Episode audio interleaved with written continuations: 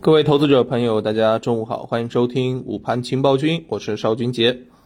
指数呢早盘维持震荡的走势啊，不过呢概念股题材还是非常的活跃的啊，个股是涨多跌少，特别是中证一千指数啊涨了百分之零点八三。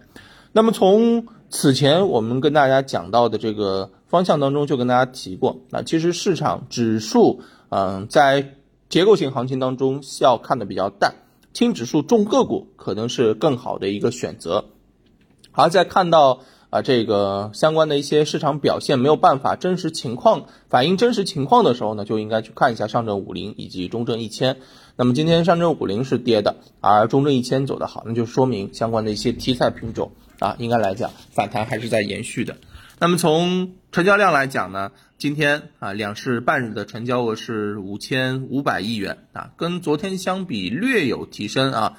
那么在板块当中，我们可以看到工业母机、航运板块啊、光伏板块是出现了走强，储能走的也不错。那么呃，另外教育板块也是持续的上涨，大家可以看到这里面就是一政策扶持的高景气，对吧？第二个就是有消息刺激的事件驱动，对吧？这是我们跟大家强调的，呃，确定性的呃叠加，就是当下我们去抢反弹啊，选择品种时的考虑的一些重要因素。那么另外一方面呢，从呃弱势的这个角度上面来讲，呃，白酒啊、医美啊是出现了一个回调，对吧？啊，市场风格再度是发生了这个切换。好，这个呢也是预料之中的。其实我们一直在跟大家讲说，啊，从目前的这个情况来看啊，资金啊永远不会啊这个对于一些确定性叠加的方向啊放那么久。其实也是一种博弈，对不对？看谁先忍不住啊，看谁先进去，看谁先动手，对不对？这个都是啊你预判我，我预判你的一些这种博弈啊。但是呢，从结果来讲。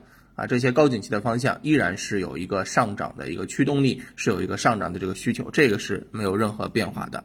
那么从目前来看啊，反弹延续，对于我们投资者来讲，你就要好好去把握住一些高景气方向上车的这个机会了。无论是我们前面讲到的锂电也好，对吧？还是碳中和，或者说是光伏也好啊，这些都是在前面。市场回调过程当中挖了一个黄金坑的，那么在这个时候你可能需要去进行啊进行布局啊，你没有抢的，没有当时没有上车的，这个时候再不下手可能就晚了。其实我们之前就跟大家讲过，对吧？对于这些高景气的方向，只要市场当中止跌了，你就可以去买。那么其实现在嗯前面有所布局之后，现在应该就是一个收获的这个季节了啊。总之呢，题材开始活跃，但是反弹的动能并不是非常强，还是择优。板块啊，优质的品种去做可能会更好一些。